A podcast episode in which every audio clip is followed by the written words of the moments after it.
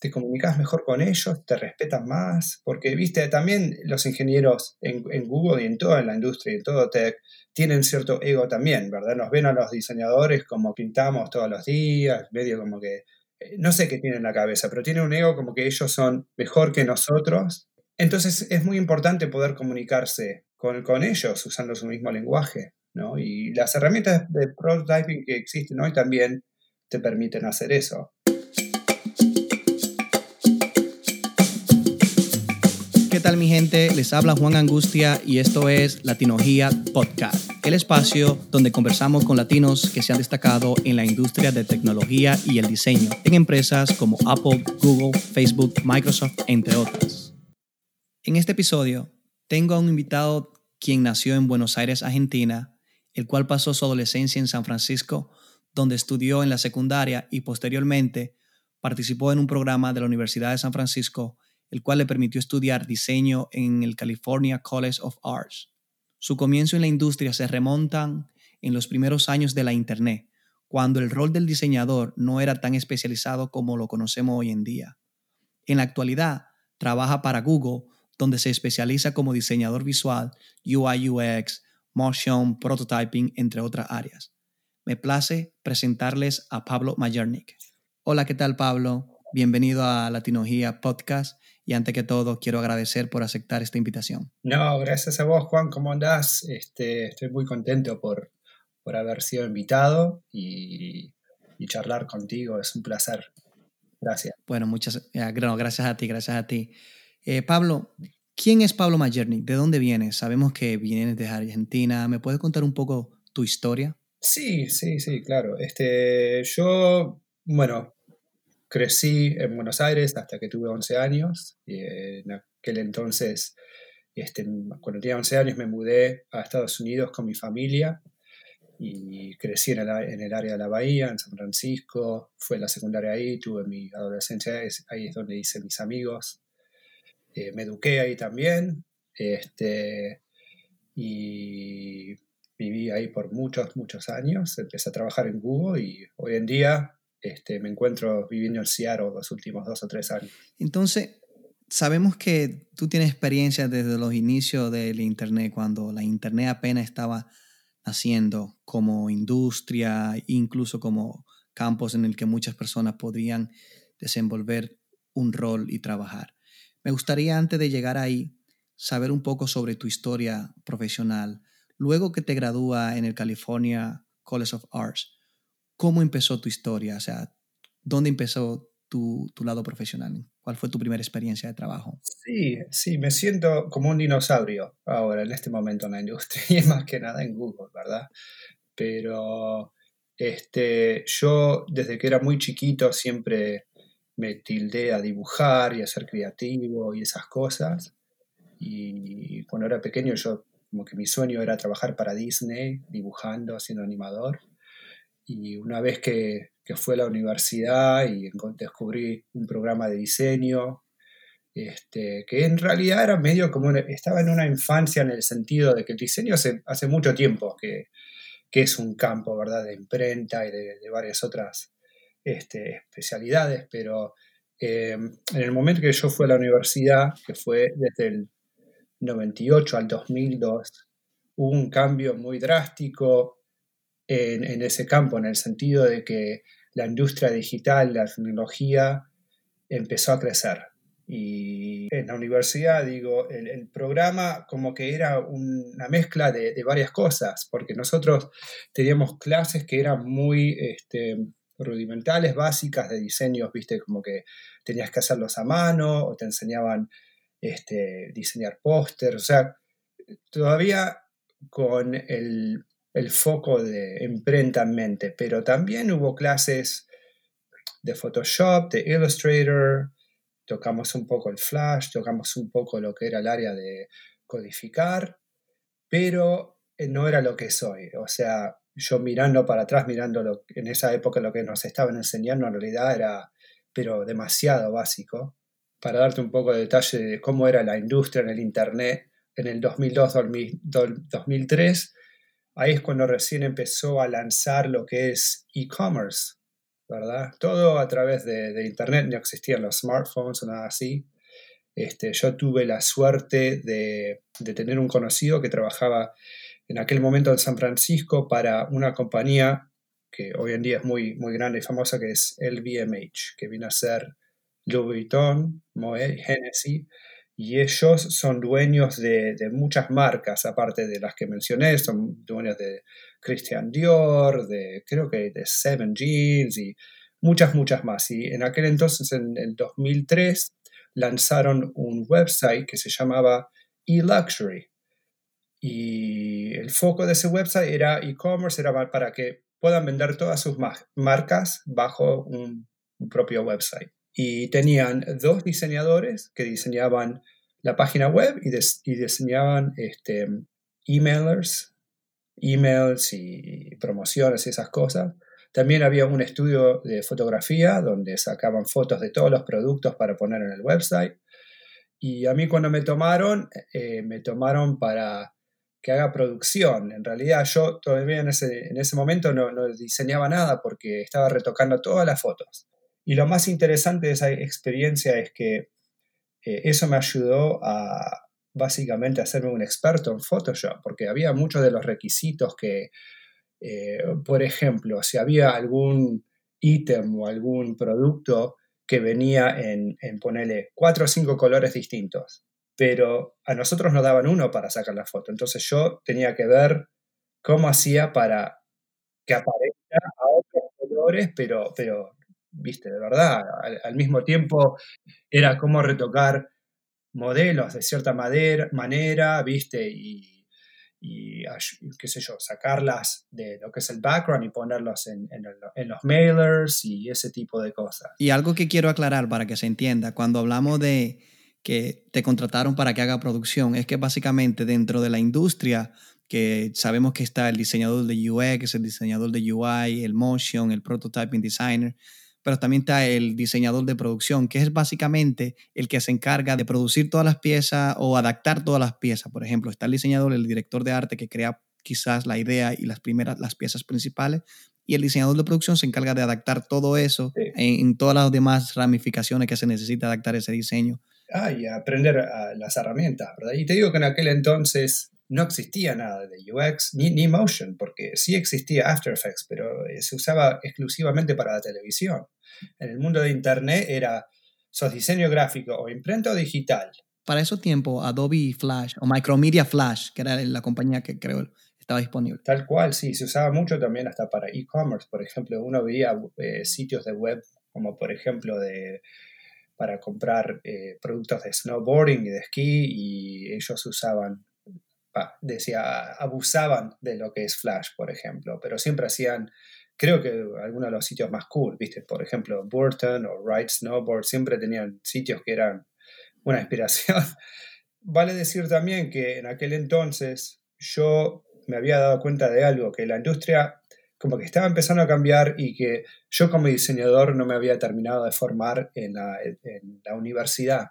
Entonces, aparte de tener la suerte de poder conseguir trabajo aquí en eLuxury, este, y aprender la herramienta y también aprender de dos diseñadores en ese momento, yo este, continuaba con mi educación. Yo tomaba muchas clases de noche en mi tiempo libre que pagaba yo en mi bolsillo y ahí también, pues yo por ejemplo quería aprender Flash y en la escuela, por ejemplo, eh, nos dieron un semestre de Flash con un proyecto y nunca realmente, viste, llegas a fondo cuando eh, tenés, viste, dos meses nada más de un producto y un proyecto y, yo sabía que quería seguir aprendiendo Flash y ActionScript, entonces yo fui a la escuela para eso, para, para aprender Flash y también para aprender me encantaba también lo que era After Effects y Motion y yo aprendí prácticamente muchas de, de, las herramientas las aprendí afuera una vez que me, me había recibido a la universidad. La universidad a mí en lo personal es, sirve como canalizador, como para aclarar en la dirección que te quiere ir dentro de la industria, no necesariamente para pulirte o enseñarte todo. ¿Y qué tiempo duraste trabajando en, en, tu primer trabajo en esa empresa de Illusory? Sí, trabajé unos tres años más o menos. ¿Y luego? Este, creció bastante, llegué a tener un equipo de producción, pero yo sabía que era, como decís vos, un, entry level. Yo quería ser diseñador, no quería quedar el resto de mi carrera, mi vida, este, como adaptando. Sí, ya, cuando tú eres un diseñador de producción, y me excusa los que escuchen y estén haciendo ese error, usualmente al diseñador de producción, como tú mencionaste, un, un nivel de entrada donde no se te requiere ni siquiera mucho pensamiento crítico visual, simplemente se te necesita, se requiere que tú tengas un buen ojo, un buen gusto y entienda bien cómo eh, eh, organizar los diseños visuales que se te entregan. No es algo como que el US que te, te requiere que analice, que piense, que resuelvas problemas. Y obviamente tú te diste cuenta de, entrada que quería aportar algo más dentro del diseño. Eh, luego, te, después que tienes tres años trabajando ahí, ¿dónde te diriges y el por qué? Alrededor del 2006, que fue cuando realmente empezamos a ver muchos de los startups las startups empezaron mucho antes, pero a un nivel un poco más lento, ¿verdad? Porque había empezado Google, había empezado, bueno, tenías Yahoo, que ya en 2006 ya no era más un startup, por ejemplo, pero empezaron, empezó la era de startups, diría yo, por lo menos en mi vida, y este y trabajé eh, en un principio para un startup que era este, en el marketing digital, se llamaba Consorte Media, y ahí es otra de mis etapas como diseñador también que creo que donde más me desarrollé, porque una vez que llegué a esa compañía, ya había tomado clases, ya había tenido proyectos míos, viste, como para mi portfolio, donde aprendí Flash, donde aprendí, obvio, el Photoshop ya lo sabía, pero muy profundamente a través del trabajo que tuve antes, Illustrator y esas cosas.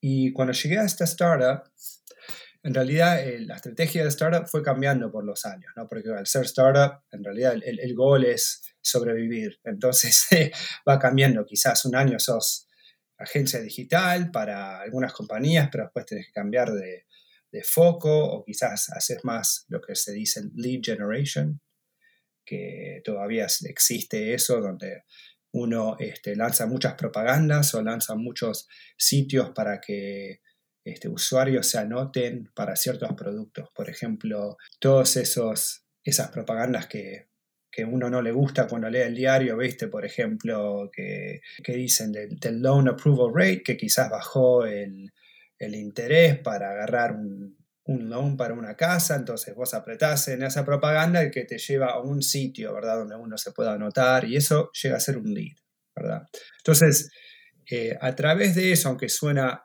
Hoy en día eso suena muy anti-UX, ¿verdad? Pero en aquel entonces a mí me dio la oportunidad de crear muchas marcas, diría yo, porque en realidad eso es lo que termina haciendo uno. Por ejemplo, eh, teníamos muchas propiedades que habíamos creado. Una de esas propiedades era para vender autos usados, entonces creamos una marca, un website y a través de ese sitio generábamos leads para gente que estaba interesada en comprar autos o quizás querían vender autos, pero eh, habíamos creado una marca, todo un, website con propagandas, con logotipos, todo, todo. Eh, en realidad como que terminás creando casi como una pseudo compañía.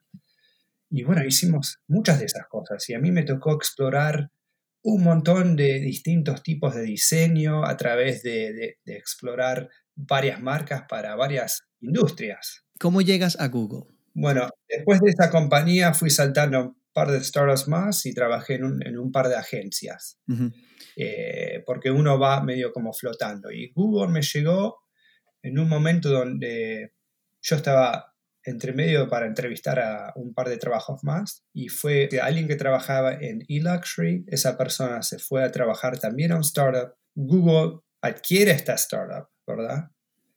Para, como parte de su entorno de Google Shopping. Y esa persona de repente eh, está empezando a buscar eh, diseñadores para que los ayuden.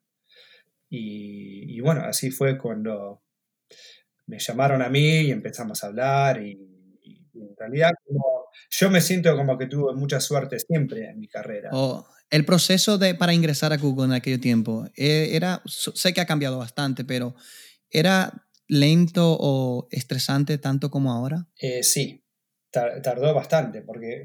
O sea, siempre ha sido complicado obtener una oportunidad de trabajar en Google. Sí, yo creo que más antes que ahora, porque antes era mucho más técnico, eh, el rol de diseñador no se valoraba. Yo diría que yo soy uno de los primeros en ser contratados en Google como en una primera ola de diseñadores visuales. Porque hasta ese entonces, estoy hablando de 2011, había diseñadores en Google, pero eran más gente que eh, en el campo de computer science o lo que le dicen este, human centered design, que, que vienen de otro lado, que es menos visual. Me gustaría conocer un poco de tu filosofía de trabajo. ¿Cómo sueles trabajar? ¿Y qué cosa para ti es importante a la hora de trabajar en un proyecto de diseño o de producto? Desde, desde que empecé en Google en 2011 veo que fui creciendo y cambiando un poco también este, a la par de los requisitos y de los proyectos, pero yo diría que lo que más me dio, eh, donde más llegué a triunfar, digo, como parte del proceso, es eh, intentar siempre mostrar algo, pero muy pulido, pero no empezando ahí, porque hay muchos diseñadores visuales que empiezan ahí, ¿verdad? Y nosotros ya medio empezamos ahí también como, como diseñadores visuales porque ya tenemos ideas y sabemos cómo llegar ahí más rápido, pero yo diría que este, el diseñador que era antes, que era de explorar muchas distintas direcciones para poder encontrar la dirección perfecta, esa creo que me tiraba para atrás un poco. Hoy en día soy un poco distinto eh, y creo muchísimo en el mantra que en inglés le dicen don't let perfection be the enemy of good, ¿verdad? Que suele ser este, pensar y explorar a través de diseños menos nítidos, como por ejemplo unos wireframes para mí mismo y no mostrarlos, un par de direcciones y es más, quizás a veces hacer hasta prototipos viste, no muy pulidos para, para probarme a mí mismo cuál es una dirección como decente para perseguir, para seguir, ¿verdad? Y una vez como que encontrás algo eh, que funcione, ahí sí como pulirlo visualmente e intentar llegar a lo que sería un prototipo lo más pronto posible, porque yo veo el proceso de de diseñar un prototipo, como que te va, vas más allá con el diseño. No estás hablando ya más de diseños estáticos y le tenés que, cuando vendés los diseños o los explicás, le tenés que decir a la gente, bueno, imagínate que cuando apretás acá pasa esto y lanzás esto allá. Olvídate de todo eso, porque no lo tenés que explicar con un prototipo, lo haces. Y que si querés usar ciertas patterns, por ejemplo, como usando un dialog o ciertas cosas, lo demostras a través de un prototipo y te ayuda a uno como diseñador pensar en el más allá, detalles que si estás diseñando diseños estáticos, nunca te hubieras imaginado, pensado, ah, ¿cómo hago para ir de, de este punto al otro? Yo tengo una pasión muy cercana de lo que es el diseño emocional o emotion design. Y, y, eso lo provocamos, lo podemos crear cuando hacemos un prototipo. Tú visualmente ya tiene el feeling de que te gusta cómo luce, tiene una conexión ya visual con el producto que está creando, pero hasta que no lo no hace un prototipo y realmente pruebe el potencial, el potencial UX, hasta que tú no tengas esa oportunidad, tú no vas a tener la oportunidad de ver, de, ver esa, conexión que, lo que tú estás haciendo crea con el usuario. Y cuando tú estás explicando, no es lo mismo tú con el algo estático, decir, tú le das clic aquí, después va a aparecer esta pantalla, este diseño que tuve aquí, que cuando tú se lo entregas casi como un producto final, que el usuario presione el botón y ve cómo reacciona y eso le crea ese feeling y esa emoción. Pasan ciertas cosas. Una es interna, que es cuando diseñas un prototipo, encontrás muchas de las fallas de tu diseño vos mismo. ¿verdad? Entonces, te, ayuda a, ir y arreglar eso. Encontrar potenciales preguntas que te pueden hacer los ingenieros y, tú te aseguras de que está cubriendo todos los, todas las direcciones. Claro, y esa es otra parte, ¿verdad? Es, eh, ni, ni solo vender el diseño, pero probarle a los demás que el diseño funciona por tal manera. O es más, muchas veces yo he hecho prototipos para mostrarle a la gente que hay una idea que no funciona. Exacto. Y, y no, lo, y no la van a creer hasta que lo vean con vida, ¿verdad? como también, como también ha habido situaciones que a mí me ha pasado que comprobar que realmente la dirección que tú le quieres dar al producto es la correcta, solo lo creen o lo visualizan cuando tú le presentas un prototipo y ellos lo prueban por sí mismos, que dicen, ah, sí, esto funciona. Pero mientras lo ven en un diseño estático, se le hace difícil entender la idea que tú estás vendiendo. Algo que yo olvidé mencionar al, inicio de este episodio es que Pablo Mayerni es mi manager en, Google y una persona que le agradezco mucho todo el crecimiento que he tenido internamente en Google y por permitir creer en mi talento. Y quiero hablar de, eso, de, de, tu experiencia como manejador, como gerente o como se dice en inglés, manager.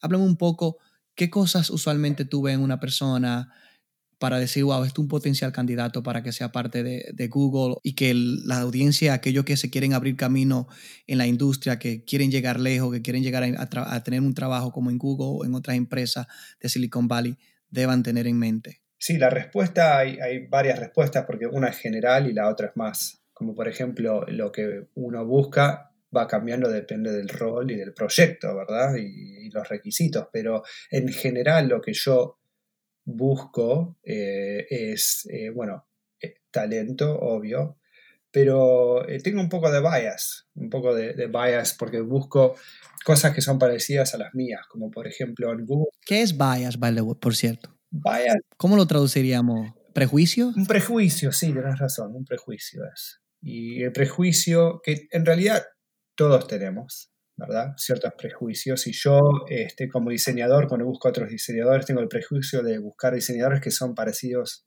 a mí en el sentido de, habilidades, ¿verdad? O sea, diseñadores que son visuales, eh, diseñadores que eh, le pueden dar vida a sus diseños para poder comunicar el intento y explicar el, el diseño a fondo, pero al mismo tiempo diseñadores que no tengan mucho ego, ¿verdad? Como que no tengan un ego muy grande porque eh, yo creo que en nuestra industria hay muchos egos. Sí, bastante. Y, en Google yo también he trabajado con gente con egos que ya ser, este, no es productivo. Sí, porque crea una, una fricción que, que a, la larga hasta se refleja en, en, la calidad del producto. Exacto. El ego a veces no te permite eh, tener la mente abierta a viste, no solo feedback, sino a, ideas nuevas, ¿verdad? O, aprender. Y esa es otra de las cosas que yo busco también, alguien que tenga hambre para seguir aprendiendo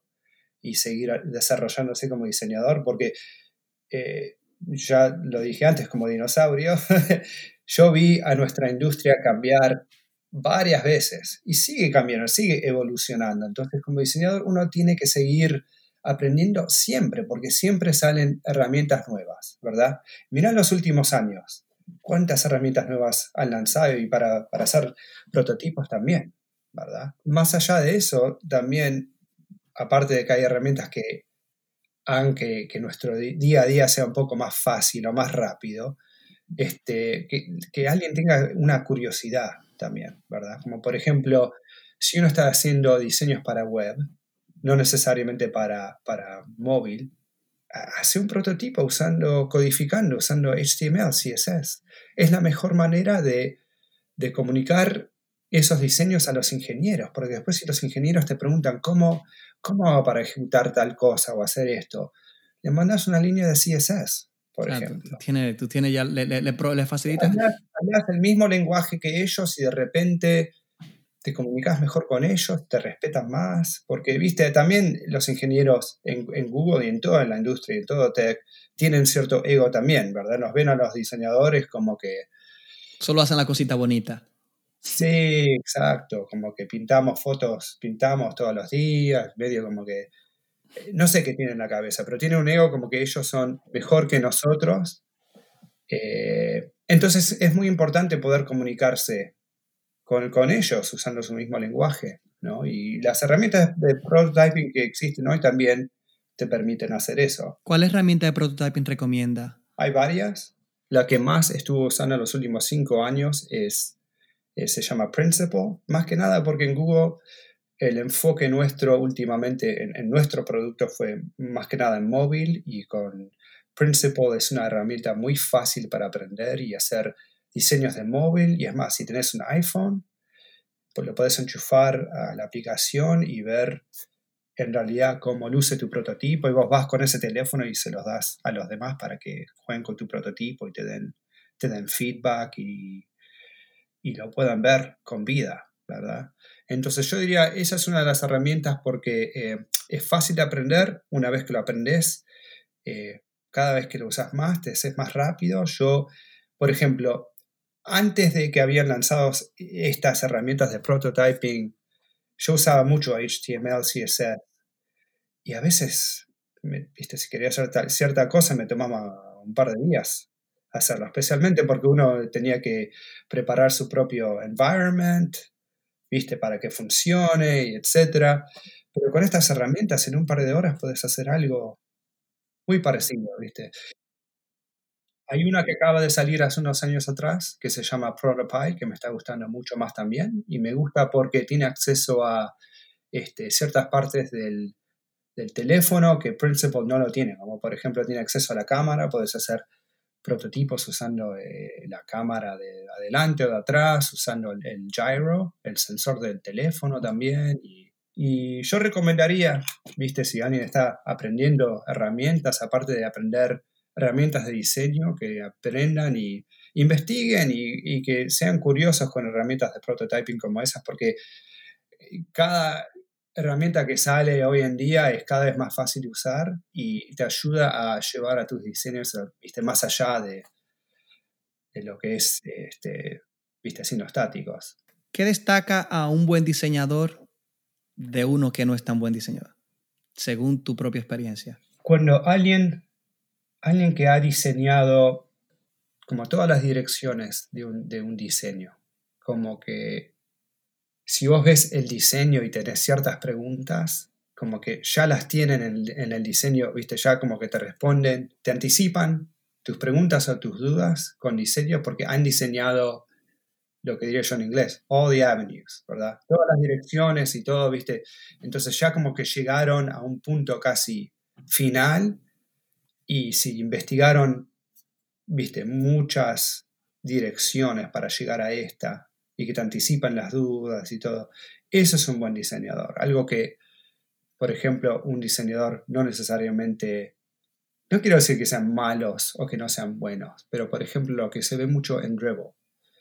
Hay muchos diseñadores buenos, pero solo que no, el enfoque es distinto. El enfoque es, están diseñando para otros diseñadores, porque están en Revo, no están diseñando para usuarios o para un equipo o para un producto o para otras disciplinas como algún ingeniero o algún PM o, para algún requisito, ¿verdad? Son eh, extremadamente visuales porque la audiencia son otros diseñadores.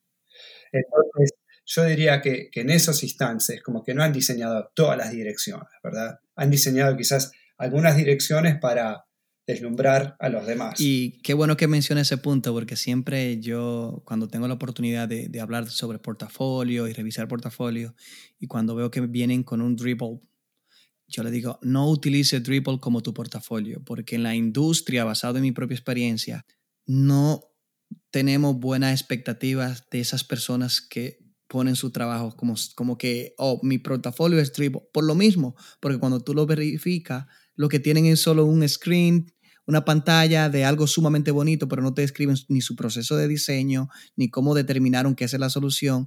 Y como tú dices, un buen diseñador es más que crear elementos de UI bonito, es presentar un problema y también la solución, y no solo una, como tú dices, potenciales soluciones de múltiples problemas.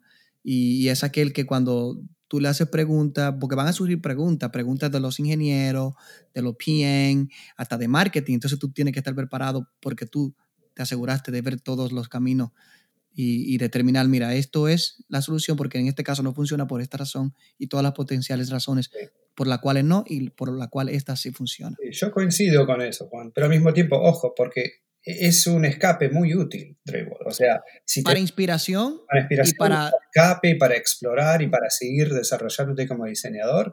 Es perfecto. Seguía, seguía haciéndolo. Pero es verdad, si vas a alguna entrevista y te piden tu trabajo, tu portfolio, y también depende del rol, porque si llegas a ir a una agencia donde, por ejemplo, están contratando a, a un a un diseñador visual experto en tipografía, entonces quizás el portfolio en Revo puede funcionar. Exacto. ¿Verdad? Sí, para UX, para UX o todo tipo de diseñador en el que se requiera ya una persona que resuelva problemas, Dribble yo no lo usaría como mi portafolio principal, lo puede tener porque siempre es bueno promocionar, siempre es bueno mostrarle al mundo que tú estás aquí y lo que tú haces, y como tú dices, como escape, para inspiración, lo que es Dribble Behinds yo lo recomiendo bastante. Ahora, a la hora de tener un portafolio para ir a una entrevista, es bueno de ir con algo más detallado que describa tu proceso de trabajo, tu experiencia anterior, los software que tú usas y, los, y, y más allá de que sea bonito.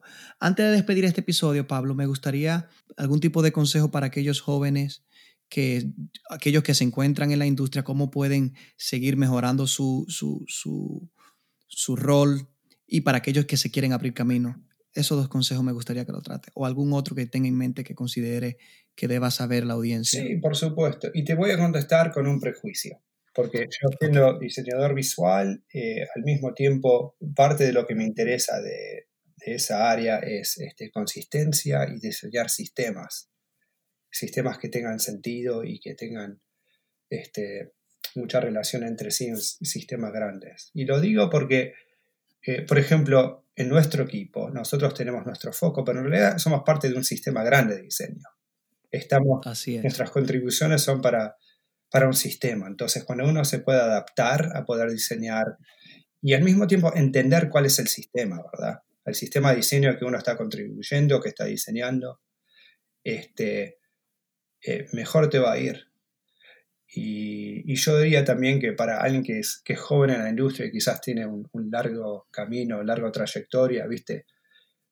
Yo donde veo nuestro campo quizás en 20 años, porque, ¿viste? Sigue cambiando, Ahora, como humanos somos horribles cuando este, intentamos, em, eh, eh, ¿cómo se dice? Guess, ¿viste? Intentamos adivinar, adivinar que, cómo va a ser el futuro, ¿no? Pero lo voy a hacer igual. Que yo creo, de mi punto de vista, el diseñador de sistemas va a ser más y más este, eh, buscado, buscado, porque yo veo, viste, que en el, en el área de tecnología yo creo que Hoy en día nosotros diseñamos todos y todos los detalles. Y hay un ingeniero que viene y construye eso, ¿verdad? Pero yo creo que en 20 años la inteligencia, artificial va a empezar a hacer todo eso. Si no construye los diseños, los va a diseñar y va a poner diseños grandes. Entonces, nuestro rol eh, no va a desaparecer, ¿verdad? Va a cambiar. Quizás en vez de trabajar con ingenieros, vamos a trabajar como intentando enseñarla esta herramienta, como esta... Cómo adaptarla, eh, todos los componentes. Es muy importante. Cómo diseñar un sistema o cómo ayudar a una máquina que diseñe el sistema con, con tu input, ¿verdad? Entonces uno quizás en vez de diseñar toda la aplicación o todo el producto, vas a diseñar algunas cositas, ¿verdad? Como por ejemplo lo que le decimos un, los guidelines, prácticamente, que hoy en día se ve lentamente lo estamos haciendo, porque prácticamente, por ejemplo, que nuestro producto que es bastante grande y hay muchos diseñadores, pertenecemos a una compañía con muchos diseñadores y trabajamos entre equipos, hoy en día lo hacemos, hacemos pattern design, un patrón de diseño y, y le, se lo mostramos, por ejemplo, Google Materials, y cada quien ya empieza, sabes dónde utilizar cada pieza y la utiliza, solo que cuando tú, como tú dices, con el IA, eh, con la inteligencia artificial, ya no es una persona que lo va a hacer. Tú le enseñas que estas son las diferentes pantallas, úsala en esta situación y automáticamente la adapta. Porque hoy en día, manualmente, hasta cierto punto lo hacemos así. Sí, sí. Creo que es el futuro. Más allá de ser UX, UI, nuestro rol va a cambiar y, hacer como diseñadores de sistemas donde veamos todo eso como en una manera macro. Nos van a echar de la cocina, ya no vamos a cocinar más, vamos a hacer más como eh, afuera de la cocina, viste, trayendo los productos para que, esta máquina cocine, viste. Ah, es que el que no evoluciona, el que no se adapta o evoluciona muere. Eso. Y mm, es así, o sea, eh, uno tiene que, como tú dices, seguir preparándote, mantener esa, esa, chispa y esa hambre de crecimiento. Y al igual que tú, yo mismo busco, busco equipos que, que me permitan crecer, que, que, que en el que yo pueda seguir moviéndome con la tecnología, porque así como avanza la tecnología, así tiene que avanzar el diseño, porque así como avanza, hay nuevos problemas que resolver. Y, ahí es que entra el papel del diseñador de experiencia usuario. Sí. Y diría que hoy en día estamos en un punto también donde algo tiene que pasar, porque en los últimos 15 años más o menos, hubo una evolución muy grande de diseño, ¿verdad? Vino Facebook, Facebook en un momento también contribuyó mucho al diseño alrededor del 2008 hasta el 2010. Ellos diseñaban también components para fotos que otra gente usaban en sus sitios. Vino iOS, ¿viste? Con el iPhone vino Android, o sea, evolucionó un montón, pero yo veo que el diseño hoy en día, eh, todos se parecen, como que, se, no sé, no hay nada distinto hoy en día. Nada más cambia el, treatment, el estilo, cómo se ve, pero prácticamente las, los componentes siguen siendo los mismos. Pero vos sabés que el estilo es, igual en todos lados. Donde uno busca, viste, ve, a ver, quiero ver ilustraciones. Son todas muy parecidas, viste, ilustraciones editoriales, viste, abstractas. Los diseños también son muy parecidos, viste. Eh, entonces algo como que, no sé, algo nuevo tiene que quebrar en algún momento. Sí, porque... Yo creo que estamos así de la industria que hasta la tecnología en sí, como que no, ya no estamos desarrollando casi, casi nada. Nada innovador. ¿verdad? Sí. Veamos lo que nos trae el futuro, ya ustedes saben, conmigo estuvo compartiendo Pablo Mayerni, mi actual manager en Google, y este fue otro episodio de Latinología Podcast.